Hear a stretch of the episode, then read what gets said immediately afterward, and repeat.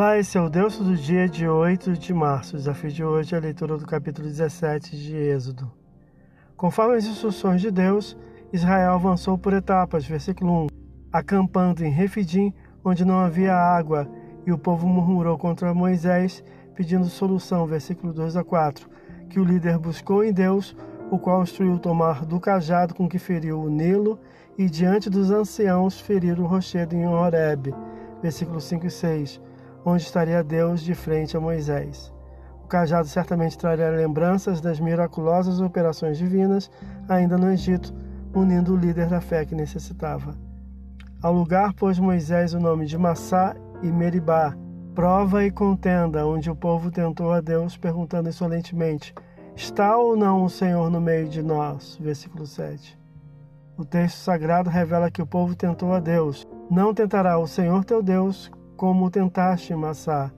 Deuteronômio capítulo 6, versículo 16, capítulo 9, versículo 22, que é o texto que o Senhor Jesus usa por base para censurar ao diabo durante a tentação. Mateus 4, Lucas 4. Tal tentativa do povo ocorreu por endurecimento do coração. Não endureçais o coração como em Meribá. Salmo 95, versículo 8. Moisés protestará ao povo após reclamarem: Por que se queixam a mim? Porque coloca o Senhor à prova, versículo 2. Os nomes hebraicos significam respectivamente Massá, provação, teste, e Meribá, rebelião, briga. Surge logo cedo na trilha do Êxodo o inimigo contra Israel, Amalek, chefe de uma tribo idumeia, descendente de Esaú, o qual empreendeu um ataque não provocado contra o pacífico povo de Israel, versículo 8. Não seria nem mesmo justificado por razão de disputa por água, pois nem água havia. Versículo 1. É o primeiro de vários conflitos ao longo de séculos entre amalequitas e judeus. Moisés incumbe ao jovem Josué que arregimente exército dentre o povo a fim de sair em guerra contra Amaleque. Versículo 9. Moisés, no cume de um pequeno monte, observou a peleja junto com Arão e Ur. Versículo 10. Ao erguer as mãos, Israel obtinha vantagem militar. Ao baixá-las, perdiam. Versículo 11. Quando Moisés cansou, Ur e Arão as levantavam, versículo 12, até o pôr do sol, quando os hebreus venceram, versículo 13.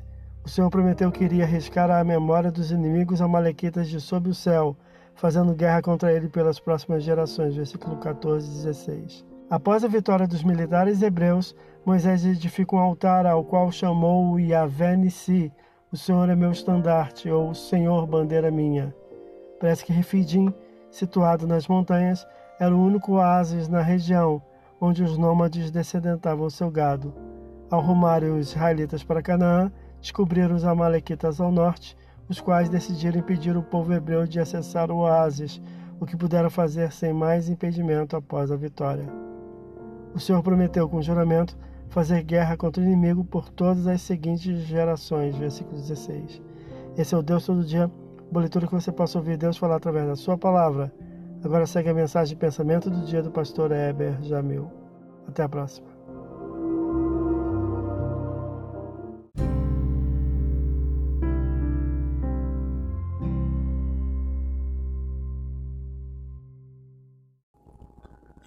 Pensamento do dia.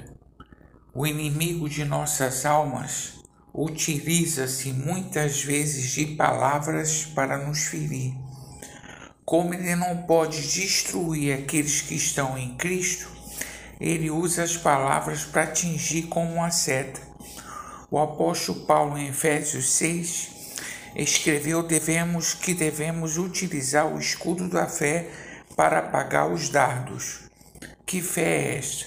A fé na palavra de Deus é o que a palavra de Deus fala a seu respeito que vale. Pastor Heber Jamil, que Deus te abençoe.